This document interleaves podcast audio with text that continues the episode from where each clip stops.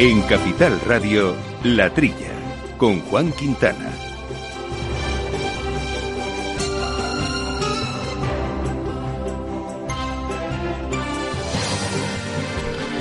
Buenos días, gente del campo, y buenos días, amigos del campo y de sus gentes. Eh, bienvenidos otra semanita más, eh, complejas semanas, por supuesto, pero a un campo que no para y a este programa de agricultura, de ganadería, de alimentación que compartimos todos los fines de semana con todos ustedes y que hoy, eh, como siempre, lo hacemos con Néstor Betancor al mando de los controles técnicos y nuestros compañeros habituales, eh, micrófono Quintiliano Pérez Bonilla, alias Quinti. Quinti, muy buenos días.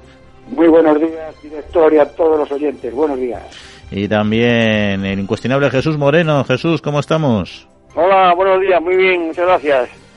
Pues aquí estamos hablando de asuntos que vamos a abordar en este programa, por ejemplo, un asunto vinculado a la caza, porque las dificultades y las limitaciones eh, que ha generado la crisis del coronavirus ha reducido de forma sustancial esta actividad eh, y también el mercado de esta carne, que es importante para muchas eh, zonas. De ello vamos a hablar con Ignacio Valle, que es el presidente de la Real Federación Española de Caza. Y como segundo asunto principal, el pacharán navarro uno de los productos más arraigados en la cultura gastronómica y en el turismo eh, de esta región y que tiene en el otoño precisamente esta época de recolección de la andrina que es el fruto básico de esta bebida espirituosa.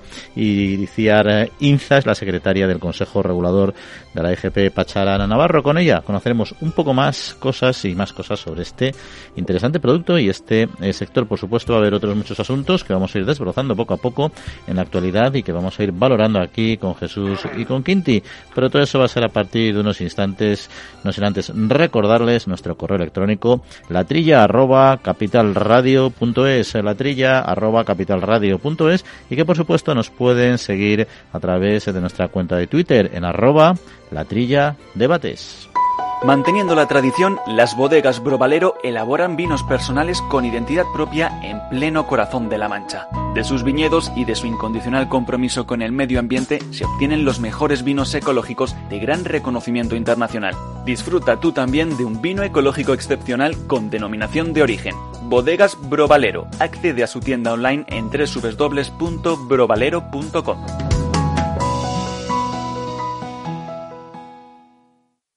Amaneces antes que el sol y peleas contra sequías, granizo y cada día empiezas de nuevo. Eres de una naturaleza especial. Por eso en Agroseguro hay una bonificación especial para ti. Contrata ahora tu seguro de herbáceos y consigue una bonificación del 5%. Consulta condiciones con tu mediador o en agroseguro.es. Agroseguro, más que un seguro.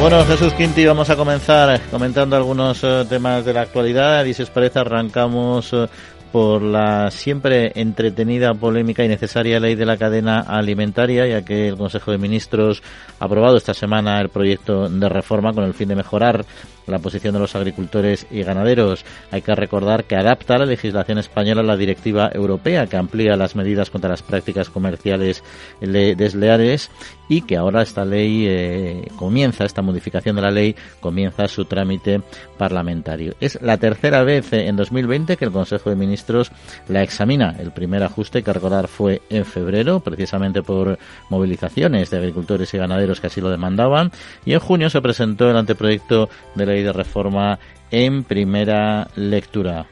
¿Qué os eh, merece esta nueva eh, revisión? ¿Va a conseguir eh, solucionar los problemas o los huecos o las carencias que ha tenido esta ley tradicionalmente, aunque ha sido, eso sí, bien recibida por el sector, pero con, matices? Mm, bueno, esto, vamos a ver, España fue, fue la que inició el asunto este de, de, la cadena alimentaria, ¿no? hace ya varios años. Eh, con muy buenas intenciones y demás. Siempre ha tenido eh, la, protesta del sector productor porque, porque realmente luego su efectividad dejaba mucho que desear, sobre todo con el asunto de los precios eh, inferiores a los costes de producción y la cuestión de la venta a pérdidas y demás. Ahora quiero entender que esto que esto se, se va a ampliar con una mm, adaptación a la legislación europea en esta materia, a lo mejor es cuando verdaderamente se avanza de verdad y se hace una verdadera eh, una, una, verdadera ley de la cadena alimentaria, digamos que europea, o, por lo menos española, adaptada a la legislación europea. Eh, sigue sigue el, escepticismo general del sector productor. ¿Eh? Vamos a ver, eh, hay un año por delante. Esta, este proyecto, esta ley, que está ahora, se va a ir al Parlamento hasta en noviembre del 2021 no mandará en vigor. Vamos a ver si en este año se la puede perfeccionar y hacen caso a las quejas que, que puedan venir del sector, que nada más nada más, nada más mm, leer este inicio del, proyecto ya están diciendo que, que, realmente eh, no, no, no, son muy escépticos en cuanto a, en cuanto a, que termine por la cuestión de, de, pagar los, productos eh, por encima del, precio de, de, los costes. Quinti, Quinti ¿qué te parece a ti, Quinti? Hay que, hay que a ver que Europa en este caso puede ir en la buena dirección, porque como Jesús dice muy bien, es muy difícil y muy complicado, eh, y siempre de alguna manera grande se come al chico, es decir, ¿dónde está, en este caso en la cadena, quién es el, la, parte de la cadena eslabón más fuerte? Pues realmente el comprador, la gran distribución, ¿no? que es la que de alguna forma puede presionar a la baja los precios del, del agricultor y del ganadero. Que haya una ley de la cadena que intente mejorar la situación de los agricultores y de los ganaderos en este aspecto, ya es positivo. Ya es positivo.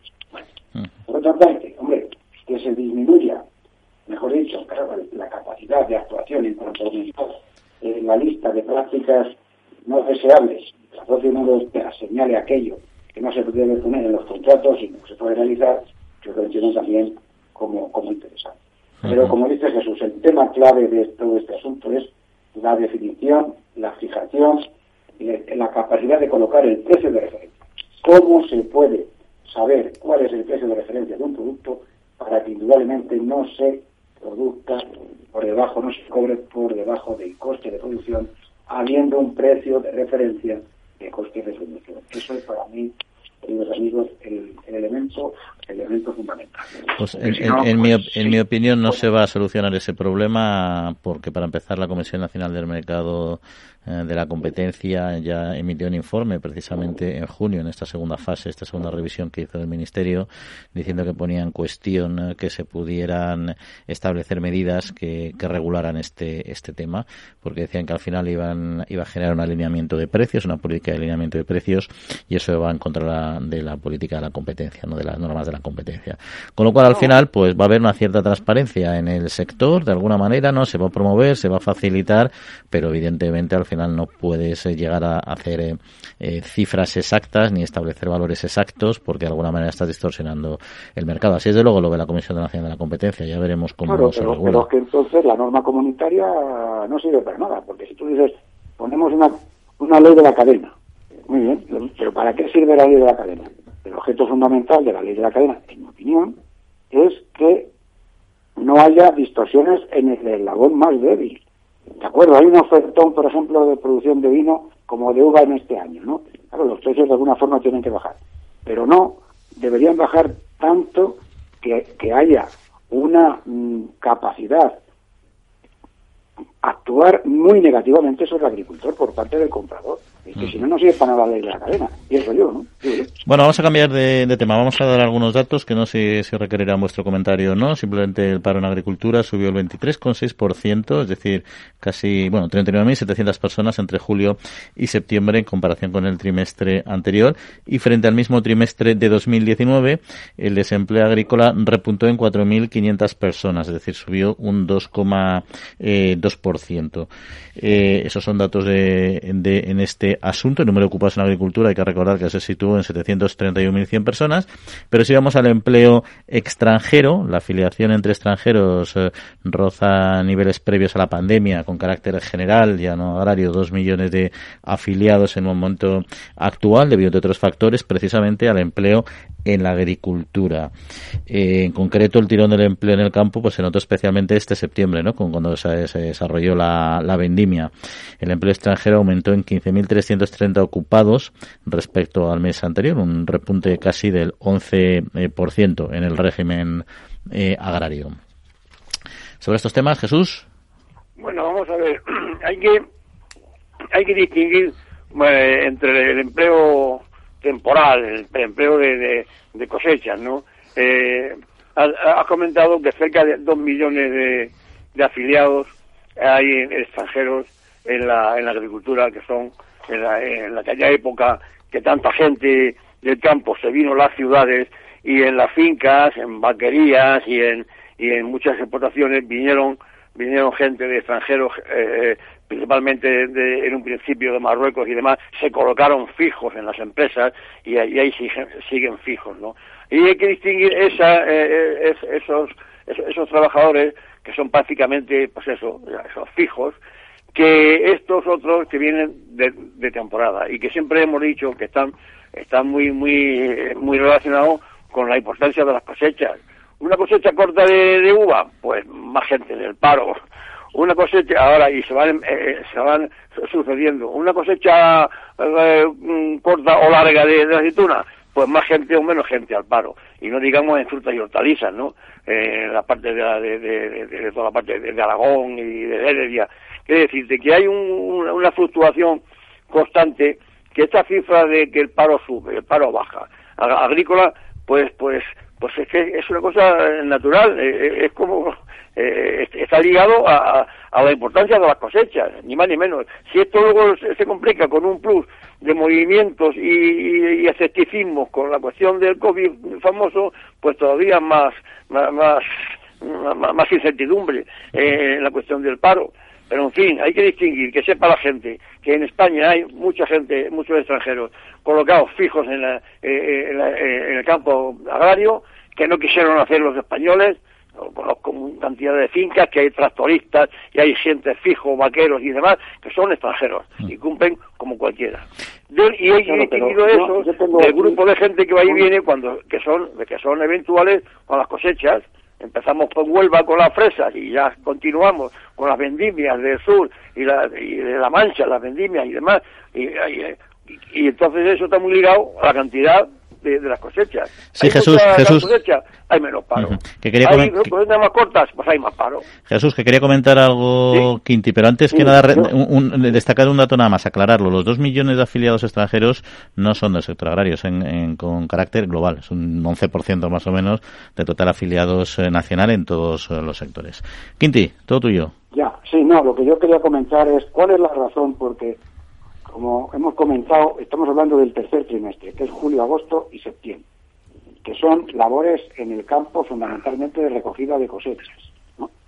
y que a nivel normal, el año 2020, la recogida de cosecha no debería haber mm, necesitado menos mano de obra nacional, española, que en años anteriores, porque no se ha dejado de sembrar, pienso yo, en el año 2020 en relación con el 19, con, con la campaña del 19-20, la campaña del año del, 2019, en el otoño, se sembró, yo entiendo que igual que el año anterior, en el 18, para hacer la recogida en, el verano. ¿Cuál es la razón por la que el paro nacional puede haber mm, aumentado? En el año 2020, en la campaña de recolección del 2020, en relación con el del 2019, yo, mm, es que no, salvo que, porque tampoco estaba, el confinamiento terminó en junio, ¿no? Prácticamente, sí. Y la campaña de recolección empezó por ahí. O sea que en el, en el paro nacional yo no, no sé cuál es la causa. ¿Que haya aumentado la demanda de trabajadores extranjeros? Sí, lógicamente, como dice Jesús, porque lógicamente la vendimia, así ha sido un año muy bueno, pues ha habido más necesidad de mano de obra extranjera que también ha, trabajado con la mano de obra nacional. Pero ahí yo no sé cuál puede ser, Juan y, y Jesús, la causa de que la mano de obra haya disminuido, haya aumentado el paro a nivel nacional en las labores normales del campo en plena campaña de recolección. No lo sé en comparación con el año anterior. Mm. Estoy pensando, digo, ¿cuál, cuál puede ser la causa? Bueno, pues ahí, queda, la, ahí queda la pregunta. Intentaremos eh, averiguarlo. pero es muy buena la pregunta. Sí, ¿eh? sí, sí, por eso vamos a, a dedicar un tiempo sesudo a la reflexión y, y, a, consultar a especialistas a ver si nos da una respuesta. Y luego para ir un asunto que te va a gustar a ti, Quinti, que te gusta el mundo ganadero y el de bienestar animal y que nos lo has definido aquí en muchas ocasiones con precisión. Y es un nuevo informe publicado esta semana por la Autoridad Europea de Seguridad Alimentaria, la EFSA, que recomienda que los animales sean aturdidos antes eh, de ser eh, sacrificados. El dictamen, que lo solicitó la Comisión Europea, concluye que los animales que no son previamente aturdidos experimentan un, dicen, dolor intenso, miedo y angustia durante el sacrificio al estar conscientes durante el sangrado, porque la pérdida de conciencia del animal no necesariamente sucede de, manera eh, inmediata. Hay que recordar que la legislación alimentaria actual exige aturdir al animal para minimizar su sufrimiento, aunque autoriza el sacrificio sin aturdimiento por motivos, motivos religiosos o culturales con el fin de garantizar el respeto de la libertad de religión. Quinti, arranca con este tema tú. Sí, en este... ¿Lo, ¿me, oís, ¿Me oís ahora? Sí, sí, cuéntanos. Bien, perfecto, sí. Efectivamente, o sea, la legislación comunitaria lo dice así. Y lo único que yo quisiera es que la, la comisión en este caso la EFSA, de alguna forma mm, señale un poquito más el micrométrico, es decir, en qué tipo de países se está produciendo, porque no se puede dar una, una noticia en general, ¿eh? no se están cumpliendo las normativas de, de bienestar animal en cuanto al aturdimiento. En España se está haciendo perfectamente bien, los mataderos y los matarices saben aturdir perfectamente a los animales y los animales en España eh, no tienen ningún tipo de, de, problema en cumplir las normativas del bienestar animal, que como hemos comentado otras veces es la de suministrar al animal las necesidades, cubrir sus necesidades fisiológicas, mantenerlos en un ambiente adecuado y no sacrificarlos o sacrificarlos de forma incruenta. Yo creo que en España se hace, y eso es así, pero ahí tenía yo creo la comisión que, que puntualizar un poquito más lo que está ocurriendo. Y de ahí también pues aparece un poco, claro, el problema religioso, el problema de, de algún costumbres tal, en algunos ritos en los que se degüella al cordero precisamente para cubrir, para cumplir el rito religioso, ¿no? Y eso, claro, pues indudablemente va en contra de, del bienestar animal de, de, esos animales que se le está sacrificando de esa forma. Y ahí la comisión, claro, pues de alguna manera, pues es un poquito prudente, no quiere entrar en detalles que puedan herir la susceptibilidad de algún tipo de, de personas que tienen este tipo de creencias, ¿no? Y eso es así. Pero, pero sí me gustaría saber hasta dónde, qué países son los que realmente no, y para tranquilizar a la gente en España, en España se está cumpliendo. Yo, yo creo que se están cumpliendo en todos los países. El conflicto viene precisamente por las normas religiosas, porque al final que pones en la balanza, por una, parte la libertad religiosa, la libertad de culto y, el respeto a los ritos, y por otra parte una normativa de bienestar animal que es aplicable a cualquier sacrificio. Entonces ahí, ¿qué priorizas? ¿La religión o el sufrimiento del animal? Hombre, pues ahora se está priorizando la religión, pero entiendo que hay muchas personas laicas en, en Europa que digan, oye, la religión no tiene que estar por encima de normas que son las de, aplicación horizontal a todas las personas, culturas y religiones en principio, ¿no?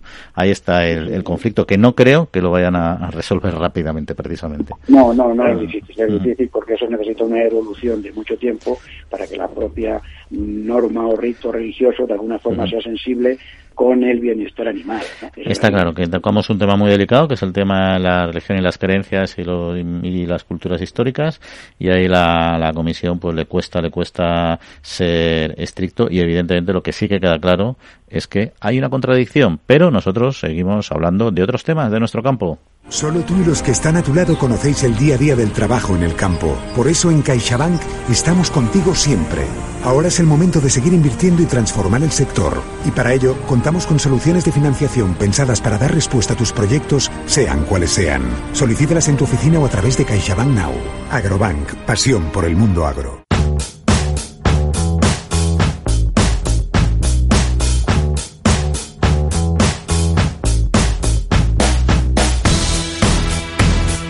Bueno, pues las dificultades y limitaciones eh, generadas por la crisis del coronavirus eh, ha reducido de forma sustancial la actividad de la caza, en torno a un 30% aproximadamente, y también el mercado de esta carne. Y de ello vamos a hablar hoy con Ignacio Valle, que es presidente de la Real Federación Española de Caza. Ignacio, muy buenos días. Sí, hola, buenos días. Bueno, ¿cómo ha evolucionado la actividad de la caza durante las dos olas eh, de la pandemia y en el periodo también entre una, entre una y otra? Bueno, pues hasta en, el periodo entre una y otra la caza estaba desarrollando con total normalidad. Eh, lo que pasa es que esta, segunda pandemia nos ha cogido a todos, yo creo que un pudín de sorpresa y además ha sido con mucha virulencia. Se están tomando medidas eh, un poco a salto de mata, como se dijese, ¿no? Y, y nos está afectando en cada comunidad autonómica de una forma totalmente diferente. No hay ninguna unidad de acción, vamos a llamarlo así, en torno a la actividad cinegética, ¿no? Mm. Eh, hay comunidades que se está cazando normal, entre comillas, dentro de los confinamientos, otras que están confinadas eh, por municipios, otras que, que, están otras que están abiertas, otras que tienen municipios confinados y otros no y en cada comunidad está aplicando un criterio diferente, lo cual está provocando un poco de, bueno, desconcierto en el sector. ¿Y qué, impacto va a tener eh, en este otoño, por ejemplo, un sistema de restricciones perimetrales en muchos territorios, como decía? ¿Hay, movilidad para desarrollar esta actividad entre unas comunidades otras, etcétera, por ser eh, también la función sanitaria que tiene la caza o eso no está contemplado? Eh, no, de, momento lo estamos pidiendo, lo estamos solicitando tanto al, Ministerio de Agricultura como al Ministerio de Sanidad que nos dejen movernos para por el tema de la caza, pero no por cazar, sino porque la caza es una actividad necesaria para el control de poblaciones, ¿no? Lo has dicho, para el tema de, eh, el tema de accidentes en carretera, eh, tema de enfermedades sanitarias como brucelosis, tuberculosis, la peste porcina africana que la tenemos en las puertas ya, que está en Alemania y en Alemania está causando muchos, tiene una propagación muy fuerte, y hay más de 100 casos activos y entonces no entendemos esta, esta inacción del gobierno central y de muchas autonomías tampoco, ¿eh? que muchas autonomías también, bueno, están haciendo pedir la vista gorda, ¿no? Están dejando cazar, pero eso en tu municipio, o dejan salir a otro municipio, andan con, paños calientes, se meten una medida resolutiva, es decir, que oye, para cazar, la caza es, necesaria, además en otoño, que es cuando se hace el control más importante de las poblaciones, y vamos a permitir la movilidad. Y nosotros no queremos eh, eh, la movilidad de la casa es muy es muy segura porque no hay, no hay, no grandes no hay grandes eh, concentraciones, eh, no se concentra nadie, vas a un punto de reunión, te, separas a tus puestos, empieza la cacería y estás totalmente aislado de todo el mundo, ¿no? Y luego te vuelves a tu casa, así que tampoco no, todavía no conocemos ningún caso de propagación de, del, del virus por, por, por cacerías o por batidas de, de caza mayor o de jabalí, ¿no? y, porque la caza menor, perdón, porque la caza menor es totalmente individual, ahí sí que no hay ningún problema de ningún tipo, ¿eh? Y con la información que usted tiene, las restricciones que puede haber, ido, haber, haber habido la caza o el periodo de confinamiento, por supuesto, eh, ¿ha acrecentado este problema, los problemas sanitarios de distinta sobrepoblación de animales? Vamos a eh, todavía no tenemos tiempo para, verlos, porque claro, esto está pasando durante el mes de noviembre, ¿no? Últimos de octubre, principios de noviembre. Pero ten en cuenta que si vamos a perder de hacer 30, un 30% de cacerías, un 40% de, de cacerías, eh, puede ser que es un incremento, es un decremento de, menos extracción de animales del, mundo rural, ¿no? Del, de, lo, con lo cual nos podemos encontrar que el año que viene, si esto sigue así, no se soluciona, si fuese cuestión de una semana o dos, pues bueno, puede tener un cierto remedio, pero si no se soluciona, un incremento de las poblaciones de jabalí, sobre todo de jabalí, ciervo y corzo, muy importantes, con lo cual puede tener consecuencias bastante graves para tanto para la agricultura, yo digo, para la cabaña ganadera, por enfermedades, y transmisión de enfermedades, etcétera, y accidentes en carretera sobre todo también. Es otro, problema importante en España. Y, y, más allá de la pandemia, ¿qué medidas están tomando las distintas administraciones para paliar este problema sanitario en, con respecto a la caza, me refiero? Eh, pues prácticamente ninguno. Prefiero que prácticamente ninguno. Eh, ahora mismo en España solo, solo hay una palabra que se llama COVID. COVID, COVID es lo más importante del mundo en España. En España, imagino que en otros países europeos, pero en países europeos como Francia, Alemania, Italia, eh, están permitiendo la, caza, digo, solamente por regulación de poblaciones. No es porque los cazadores seamos unos privilegiados. ¿eh? En Alemania lo consideran hasta un deber. La, la ministra alemana lo ha dicho el otro día, ¿no? Un deber que la gente salga a cazar y pueda controlar las poblaciones para garantizar el suministro de alimentos a la población. Fíjate hasta dónde llegamos, ¿no? Donde llega en Alemania. Y en Francia han hecho lo mismo. En Francia han confinado toda Francia, excepto eh, la dejar salir para cazar. ¿eh? Si no te dejan nada más, eh, vas, vas, cazas y vuelves a tu casa. Si no puedes hacer ninguna cosa, pero dejar salir para cazar porque, les digo, el control de las poblaciones hay que hacerle, les guste o no les guste. Es que no es impepinable. Y la única manera de controlar las poblaciones es cazando. Y hay un negocio paralelo muy relacionado con la caza, que es el negocio de, la carne, ¿no? Eh, ¿Qué, papel juegan las economías locales y, cómo está sobrellevando este periodo complejo en el que vivimos ahora? Bueno, la carne de caza ha sufrido, como todo el tema, depende mucho de la hostelería, claro, principalmente, eh, la carne de caza se suele comer en bares, restaurantes, en lo que es el sector oreca, ¿no?, que llaman, y la exportación.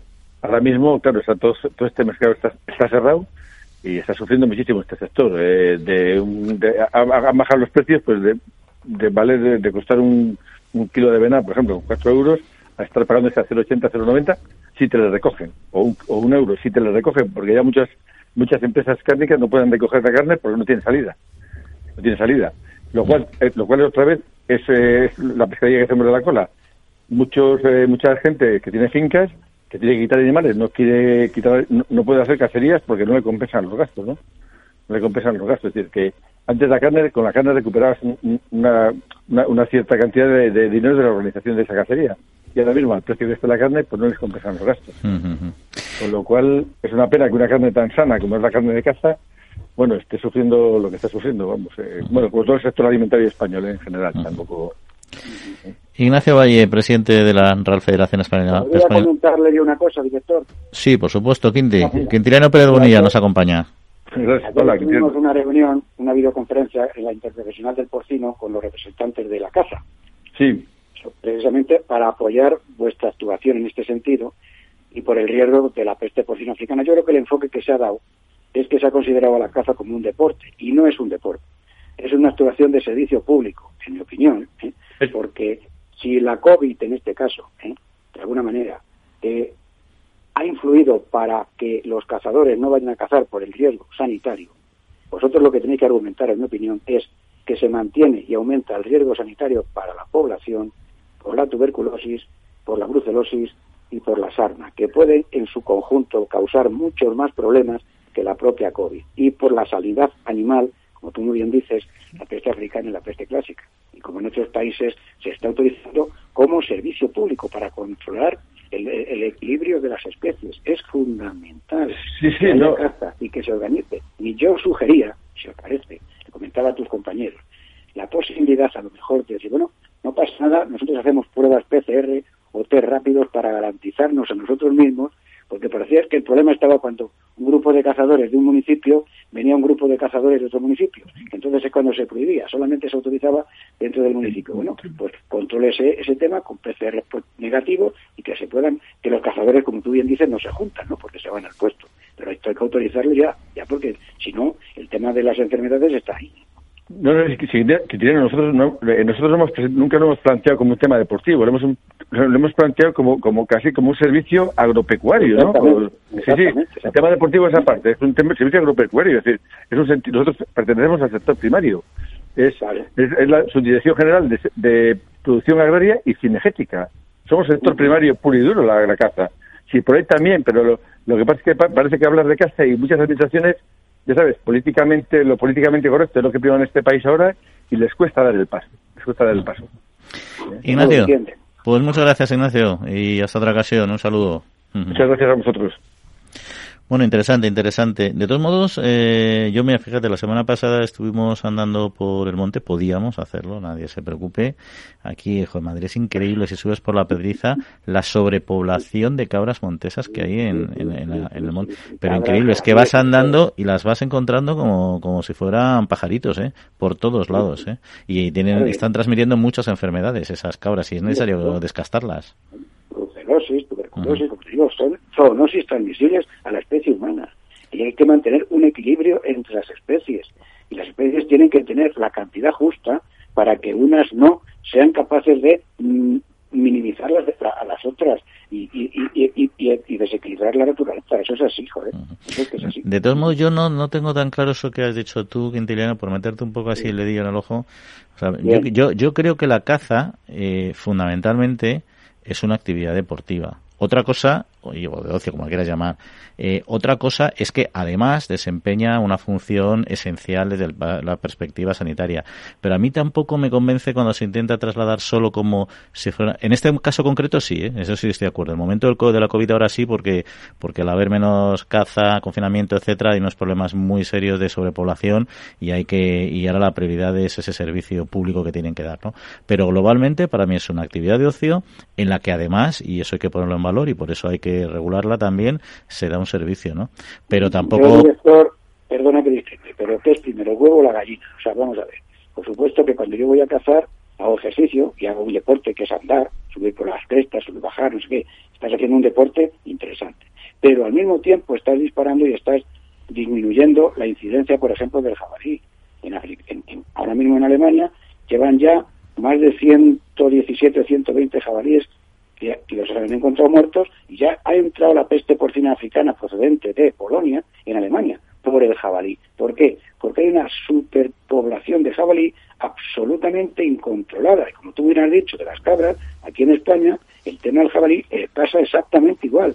Y el día que aparezca aquí un jabalí con peste africana, la, la posibilidad de erradicar la enfermedad va a ser infinitamente inferior a si ese colectivo de jabalíes está controlado. O sea, es una realidad. Entonces, en este momento es necesario que la caza se autorice, además de por actividad deportiva, que me parece muy bien, pero sobre todo por un servicio público de necesidad para que el jabalí no aumente el censo que está aumentando. Lo que, lo, que, lo que, pasa es que estoy de acuerdo con eso que dices, en el momento actual sí, pero si tú regularizas eh, la caza como se como función eh, sanitaria, tienes que regularizarla solo como función sanitaria, entonces limitarías la caza, porque parte de la caza no, es función sanitaria.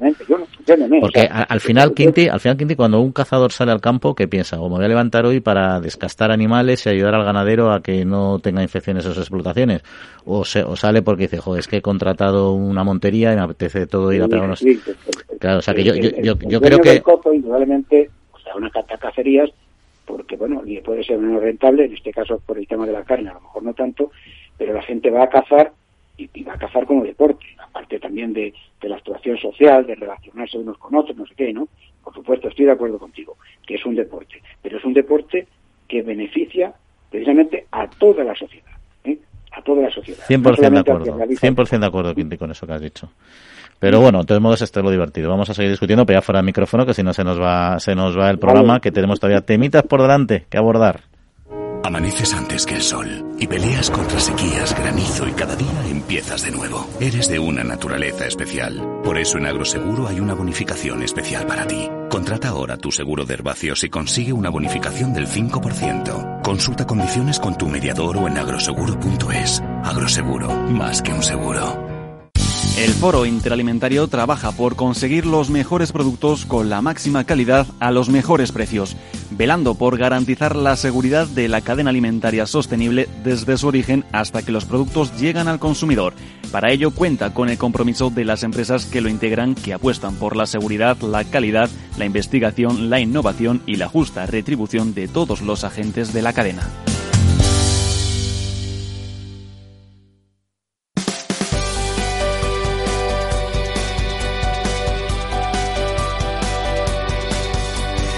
Bueno, pues si os parece Jesús Quinti, vamos a comentar un tema vinculado a los cítricos en este segundo bloque de noticias, y es que los rechazos en la Unión Europea de cítricos procedentes de terceros países con plagas se han incrementado en octubre un 66% con respecto a las mismas fechas del pasado año. Se han devuelto 219 envíos frente a los 132 del ejercicio anterior. Estos son datos que ha destacado la, la Unión de Llauradors, que ha indicado que tras la suspensión en agosto de las importaciones procedentes de Argentina, hasta abril próximo, otro país de Mercosur, Brasil, lidera ahora mismo la clasificación de las llamadas interceptaciones de cítricos con plagas durante este mes. ¿no?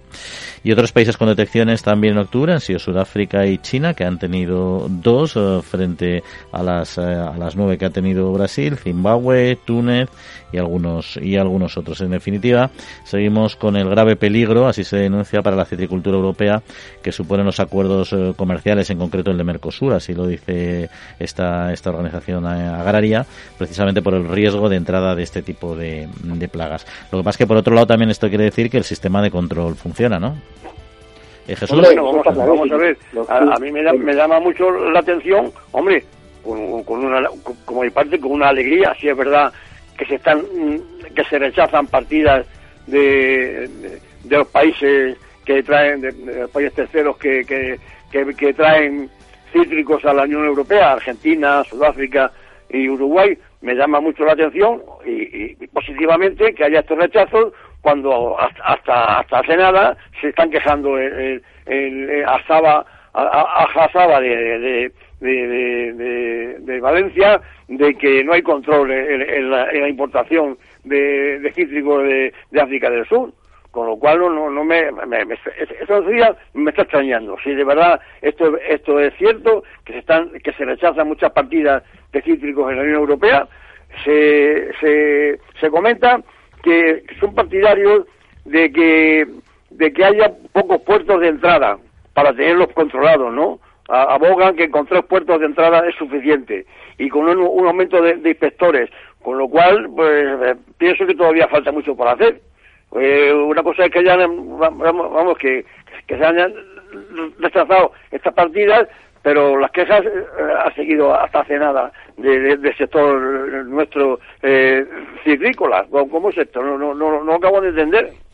sí, Quinti. Sí, a mí el tema este me, me considero muy interesante porque se demuestra el contrasentido entre la soberanía nacional de los países de la UE y la incompetencia de los responsables de, la Comisión de la Unión Europea. Y me explico. La Unión Europea firma un acuerdo, Mercosur, con una serie de países, bien, y la responsabilidad de mandar, de enviar productos de calidad, en cantidad y en calidad sanitaria del país de origen. Es Argentina, o es China, o es el país que sea. Bien. ¿Qué ocurre? Que lo que la Unión Europea no hace es cerrar el comercio internacional a la UE procedente de Argentina, que es lo que debería hacer, porque lo que no puede hacer España y los demás países, que lo paga de su bolsillo, los funcionarios, tanto veterinarios como agrónomos que se encuentran en los puestos de inspección fronterizo, ¿eh? los paga el Estado miembro, para defender que la integridad de todos los cítricos de Europa, para que no entren enfermedades procedentes de Argentina. Sin embargo, España no puede cerrar a Argentina su comercio. No puede decir, mira Argentina, hasta aquí hemos llegado y tú no me vuelves a mandar una naranja a España hasta que no me garantices, ¿eh? con inspectores que yo voy a mandar allí, que tú has terminado con la enfermedad fulanita. Es lo que, de alguna forma, se podría hacer, pero no se puede hacer porque son los inspectores comunitarios y es la Unión Europea la que tiene la capacidad para abrir o no abrir y cerrar el mercado argentino. Y ahí es donde está el problema, porque quien sufre las consecuencias son los agricultores europeos, los agricultores españoles, por la falta de eficacia de los funcionarios de la Comisión o de los responsables de la Comisión que no van a Argentina a ponerle las peras al cuarto a los servicios veterinarios o agrícolas o, agronómicos de Argentina para que tomen las medidas de control suficientes antes de que, imaginaros que nosotros mandáramos a cualquier país del mundo mundial productos agrícolas o, ganaderos con problemas infectocontagiosos. ¿Os lo imagináis por una vez? A que no podría ser. ¿Por qué? Porque somos gente muy seria y nuestro país es un país que hace las cosas muy bien. Pues eso es lo que Justa Red Profita se tendría que hacer con Argentina. Pero a mí lo que me preocupa es, y me alegro de que nuestros compañeros veterinarios y agrónomos actúen bien en los PIB, que actúan muy bien, pero hombre, ya está bien. Quien tiene que actuar es la Unión Europea en los países de origen, enseñándole los dientes y prohibiendo la exportación de esos productos hasta que no se garantice, como dicen los acuerdos internacionales, la calidad fitosanitaria del producto que se va a exportar. Y esto es así de claro y hablando de, de, otro, de otro asunto, porque ese es un tema que seguirá trayendo cola este que hemos mencionado ahora y seguirá habiendo inspecciones y se seguirán detectando eh, casos. También hay que tener en cuenta que son muestreos aleatorios, es decir, que no, no se inspecciona el 100% de las partidas, o de las partidas sí, pero no de toda la mercancía, porque sería imposible o casi imposible. Pero hay un asunto eh, de, sobre el vino sí que me gustaría destacar y es, básicamente es de producción, pero me gustaría destacarlo porque hemos hablado mucho del problema que tiene el sector ahora mismo en España con una acumulación en bodega de vinos debido al coronavirus, donde se consumió mucho en la vivienda, pero poquísimo en Oreca, con lo cual ha habido un stock y encima una sobreproducción este año, una cosecha muy buena, pero en cambio los datos de producción mundial eh, caen, caen por debajo de la media, ¿no? Después de la producción excepcionalmente alta que hubo en 2018, las primeras estimaciones de 2020 eh, muestran por segundo año consecutivo un volumen de producción que puede definirse, eh, pues eso, como no, no, no, pequeño, pero sí por debajo de lo habitual, teniendo en cuenta que eran 258 millones de hectolitros, es el rango medio y se estima este año 253, 262 millones de hectolitros, ¿no? Una una situación que en Europa, en cambio, no ha sido tan parecida, porque aquí sí que las buenas condiciones meteorológicas han favorecido una cosecha grande, y en España también, por supuesto, como gran productor que somos, pero no sé si esta situación mundial puede equilibrar un poco el mercado, al menos a nivel global, o vamos a depender mucho de, de, nuestro circuito nacional. Jesús, Yo creo que, que una moderación en la producción de, de vino mundial eh, porque el COVID es mundial. Yo creo que no, no le viene mal, vamos, no le viene mal entre comillas, porque está sobrando vino, ¿no? Ya sabemos los problemas que hay con la falta de consumo por todo el canal Oreca y demás, con lo cual esta pequeña producción, que tampoco es tanta, ¿eh? Se habla, habla nuestro amigo Paul Roca, director general de la OIV, de una cosecha mundial de entre 262 a 254 millones de hectolitros. Eh, eh, un poquito por abajo de, lo normal, pero vamos, que, no, no va a influir nada en, la cuestión de, los precios, porque porque sigue sobrando vino, ¿no? A pesar de, de, estas moderadas cosechas mundiales, ¿no? Además, eh, eh, hay que tener en cuenta que, bueno, el mundo mundial sí, pero hay que tener en cuenta que Europa, eh, el vino de, Europa, el, el, 80% eh, lo produce Francia, Italia y España. Y ahí las cosechas, pues, pues son eh, parecidas. Italia ha descendido un 1%, en Francia ha aumentado un 4% y en España un 11% con, respecto a la de 2019. Quiero decirte, luego la suma de los tres sigue siendo la producción más importante de, la mitad de la mundial y el 80% de la producción europea. Estas cifras no, con estas cifras no se cantea la cuestión de, los precios de, al consumo y, y, demás. Creo que, que, no que no son significantes para que actúen, para que influyan mucho en el en, el precio del vino. ¿Quién tiene algo que añadir a este asunto o pasamos al siguiente? No, estoy de acuerdo con Jesús, efectivamente. No, no son cifras suficientemente para que efectivamente los precios del vino suban. bueno, pues vamos a hablar ahora de otra bebida, quizá no tan extendida a nivel mundial, ya veremos en un futuro, que es el pacharán, pero va a ser en unos instantes. Foro Interalimentario es una asociación sin ánimo de lucro que agrupa empresas punteras del sector agroalimentario que trabajan con más de 22.000 pymes y productores primarios. Las empresas del foro sustentan más de 90.000 puestos de trabajo y destinaron casi 200 millones de euros a actividades de investigación e innovación y al desarrollo de nuevos sistemas de producción alimentaria.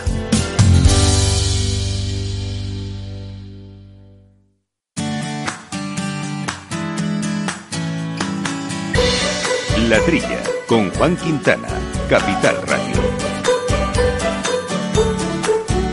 Pues sí, era un poco exageración. El pacharán evidentemente nunca va a llegar al nivel de producción a nivel mundial que tenemos en los vinos, pero eso no quiere decir que el pacharán navarro no sea uno de los productos más arraigados en la cultura, la gastronomía y el turismo de esta región y también con mucha relevancia general en nuestro país, ¿no? Y tiene el otoño como la época de recolección de la andrina, este fruto que en el fondo da vida a esta, a esta apreciada bebida. Y de ello queremos hablar con Iciar Inza, que es secretaria del Consejo Regulador de la IGP Pacharán Navarro. Iciar, muy buenos días.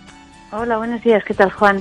Bien, pues bueno, si, quieres, si te parece, nos vamos un poco a la parte más histórica. Pues yo no sé si tenéis datos de desde cuándo hay constancia de, del consumo de pacharán, de pacharana en Navarro. ¿A qué siglo nos podemos remontar?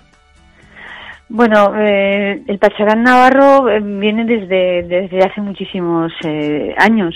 Ya la, eh, la una reina que estuvo eh, ay, estuvo hospedada en el monasterio de Nieva hablaba que para sus dolores de mm, de estómago, de tripas y tal, pues eh, bebía una bebida que era el pacharán. O sea, ya mm, retomamos eso en la historia.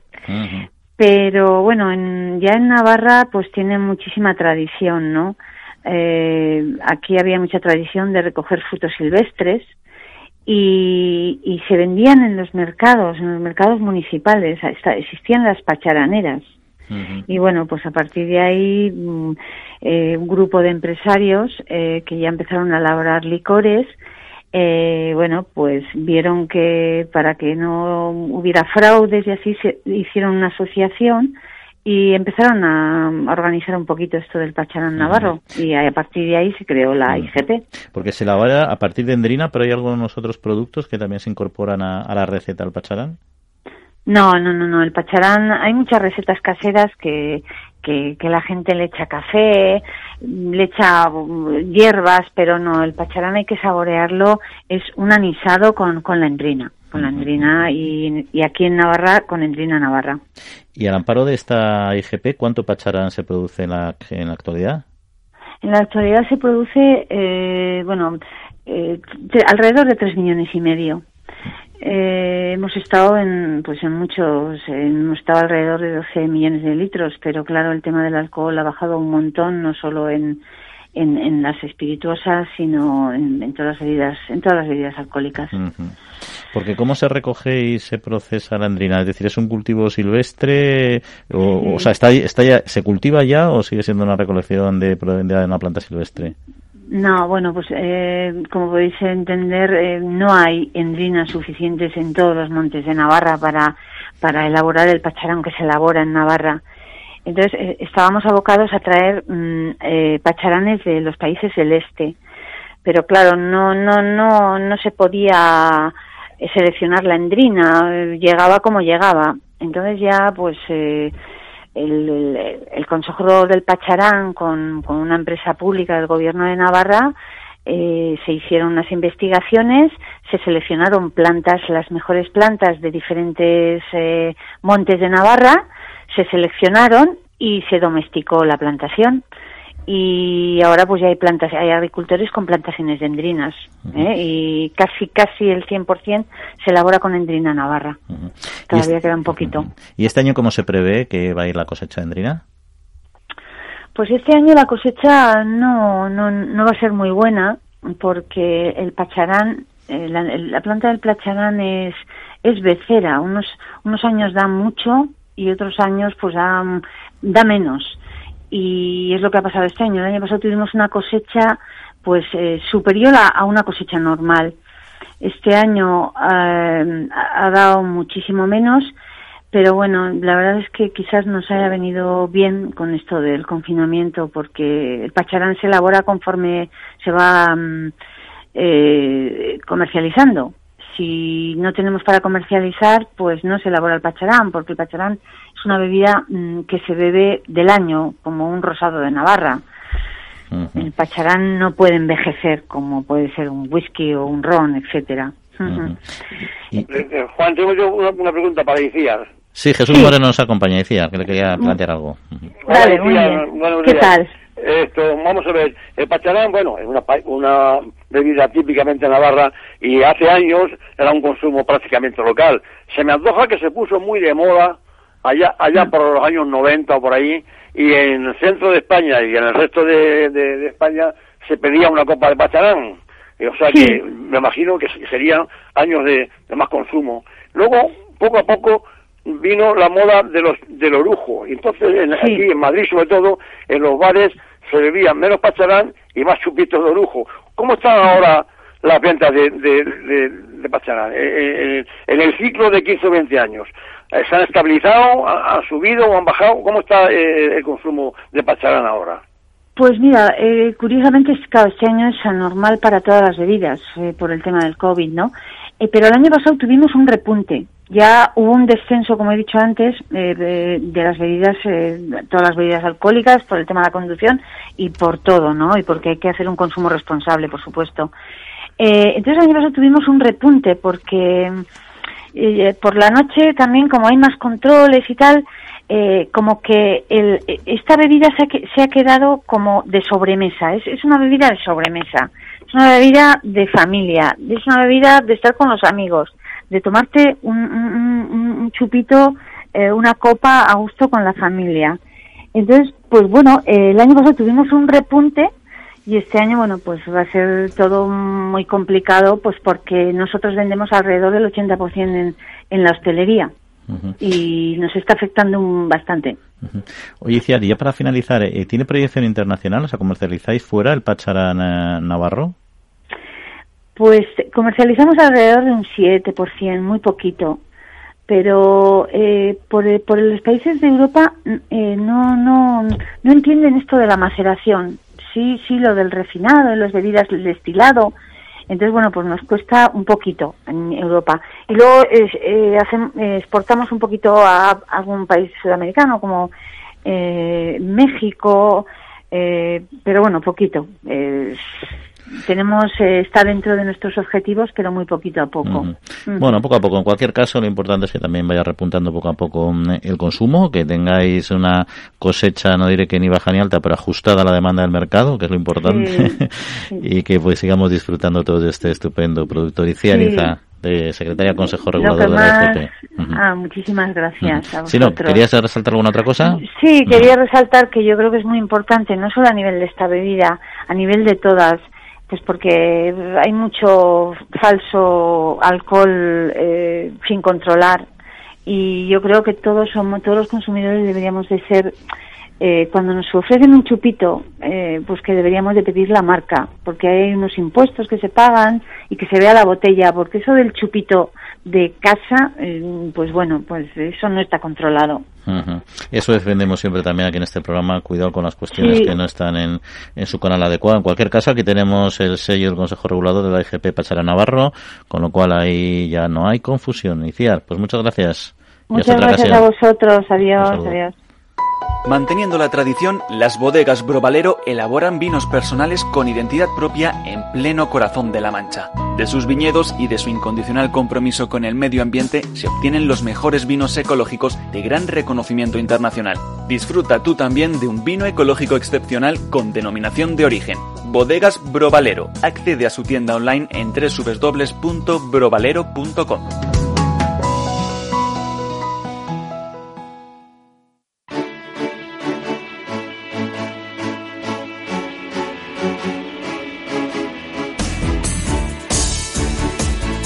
Y ya saben que para, las oyentes, para los oyentes eh, y las oyentes de la trilla, aquellos que quieran probar estos exquisitos vinos eh, ecológicos de autor de las bodegas Brovalero, tienen un estupendo descuento del 15%. ¿Y cómo lo pueden conseguir? Pues se meten en la página web ya mencionada, brovalero, bodegasbrovalero.com y cuando hagan la compra de aquellos vinos que quieran, les pedirán un cupón de descuento. En ese espacio simplemente tecleen la palabra la trilla todo seguido y en minúscula, tecleen la trilla todo seguido en minúscula y automáticamente le aplicarán ese estupendo descuento para los oyentes eh, de la trilla. Y en un formato más breve vamos eh, a repasar con la colaboración de VDS Comunicación algunas noticias en formato más breve. La primera que la interprofesional del porcino de capa blanca, Interpork, ha lamentado las imágenes publicadas en el reportaje fotoperiodístico Tras los muros porque consideran que distorsionan la realidad. Recuerdan que en España se cumple de manera rigurosa la normativa europea que es, según afirman, la más exigente del mundo en materia de bienestar animal y animan a denunciar a cualquier tipo de irregularidad porque son los primeros interesados en mantener la reputación y el liderazgo en bienestar animal del sector del porcino español. Y la Organización Interprofesional de la Carne de Vacuno de España, ProVacuno, mantiene la actividad de promoción internacional en terceros países a pesar de las dificultades ocasionadas por la situación provocada por la COVID-19. ProVacuno ha reajustado su plan de internacionalización a través de las nuevas tecnologías digitales para continuar su actividad comercial entre empresas e importadores y proseguir eh, con la estrategia de promoción en el exterior. Y la edición 2020 del concurso de fotografía del mundo rural ha concluido con más de 700 trabajos participantes, mejorando la cifra de otros años. Un dato que tiene aún más valor por las dificultades que conlleva precisamente la pandemia para este tipo de trabajos. El jurado ha seleccionado las tres ganadoras, las 20 finalistas y los premios especiales en esa IFA. Este concurso nació hace 14 años y se sigue celebrando ininterrumpidamente gracias al apoyo del Foro Interalimentario y de la entidad estatal de seguros agrarios de ENESA. Y Grupo El Ciruelo y Singenta colaboran juntos en el proyecto AgBio, que trabaja para mostrar cómo la mejora de la biodiversidad puede impulsar la rentabilidad en la agricultura, estudiando el efecto de las cubiertas vegetales sobre la biodiversidad y la rentabilidad de cultivos agrícolas. El proyecto forma parte del renovado plan de compromiso con la agricultura sostenible de Good Growth Plan de Singenta. Y penúltimo asunto, Sigfito, el sistema de recogida de envases agrarios, saca concurso público la adjudicación de un contrato para la gestión de los residuos de envases agrarios generados en las zonas de Galicia, Asturias, Cantabria, Castilla y León y Extremadura. Las empresas de gestión de residuos interesadas deben remitir su solicitud de participación junto a toda la documentación requerida a la sede social de Sigfito antes del 27 de noviembre. Y ahora ya sí concluimos eh, con la Asociación Nacional de Empresas de Aguas de Bebidas Envasadas ANEAVE porque su secretaria general Irene Zafra recordó a los medios que el agua mineral es siempre origen subterráneo, que tiene que estar pura y sana y sin tratamientos químicos como el cloro y además va en un envase cómodo, reciclable, que no pesa, no se rompe y permite estar bien hidratado en cualquier situación. Eh, Jesús eh, Quintiliano, no sé si sobre este o algún otro asunto tenéis algún comentario que hacer. Hombre, nos hemos dejado un poco de comentar, creo yo, esta noticia de la OCU, que no hacía falta la OCU, porque yo vengo observando tranquilamente en mi casa, eh, vengo observando que poquito a poco van subiendo va subiendo los productos alimenticios. Te voy a ¿eh? recordar, Jesús, un poquito a los oyentes, un instante la noticia y luego la comenta. Si es que los precios en el supermercado en España han registrado una subida generalizada este año en plena pandemia, por encima incluso del IPC, lo que ha incrementado el gasto de los hogares. En un momento afirma la OCU económico delicado y, en fin, eh, ponen un poco en cuestión esta, esta subida. Ha habido distintos eh, niveles entre unos y otros, pero al final lo que dice la OCU es que no les parece adecuado, digamos, que suban los precios en esta situación. Jesús, ¿tú cómo lo veías? Decías. Pues sí, que yo me he dado cuenta, como yo hago la compra, me, doy cuenta que lentamente y poco a poco han venido subiendo los, productos, sobre todo los productos frescos. ¿eh? Y eh, eh, los que se han mantenido un poco más en precio son las marcas blancas. Pero vamos, que se ha visto una subida que yo he detestado de céntimos, pero céntimos en la fruta y céntimos en lo otro. Y lo otro resulta que, que eh, eh, al final de, la compra pues son eh, notas la diferencia, ¿no? De, hecho, dice la OCU que se puede uno ahorrar entre 900 euros al año eligiendo el súper al cual vas a comprar. ¿eh? Con lo cual hay, hay, hay diferencias de, de, de, de, de compra. Pero en general yo observo que que están subiendo la, alimentación pero yo creo que aumenta la demanda y posiblemente haya aumentado la demanda en esta época, tampoco es tan raro que suban. Para mí lo más importante, más representativo casi, hombre, que es un problema que la gente subara los precios, evidentemente, pero es que esa subida de precios eh, provenga también de, un incremento del precio en origen, digamos, que también sean partícipes. Yo no creo que eso sea así. No, ojalá, ojalá, ojalá venga el precio en origen, ojalá sea para el agricultor no ha habido, que yo sepa, un aumento significativo, creo. ¿eh? Yo creo que ha sido, en mi opinión, más un problema de logística y de problemas de dificultades en la distribución originado por la, por la pandemia. El sector primario ha estado a pie de obra, ha sido capaz de seguir produciendo lo que se le demandaba por la sociedad y quizás donde se haya aumentado los costes, los costes de producción en las grandes superficies haya sido por esto, ¿eh? por, por logística o por algún tipo de dificultad que hayan encarecido los precios, pero no por, por el sector primario. ¿eh? El sector primario no, no, no, no creo, ¿eh? no lo sé. Yo no he visto precios, datos yo lo decía un poco, no te digo de manera irónica, pero intuía que no. Sí que estoy de acuerdo contigo que la gran distribución ha tenido que reajustar bastante su logística, también incluso la propia distribución interior, también las plantillas. Es decir, ellos evidentemente ha aumentado el consumo, es decir, eso no, digo, no decimos que no les haya beneficiado en su balance de cuentas, pero que también han tenido más costes. ¿no? El tema a lo mejor del tema de controles, de test, de pago de horas, de plantillas, de yo que sé, de turnos, todo eso puede haber influido, creo yo, más que, más que el producto como tal. Bueno, nos tenemos que ir despidiendo. Quintiliano, Jesús, eh, que tengáis muy buena semanita y volvemos aquí a estar la semana próxima todos juntos otra vez. Un saludo. Igualmente, adiós, hasta, la semana que viene. Un abrazo. Y agradecemos a Néstor Betancor, el mando de los controles técnicos y a todos ustedes. En siete días volvemos a estar aquí en la trilla de Capital Radio. Que disfruten. Un saludo.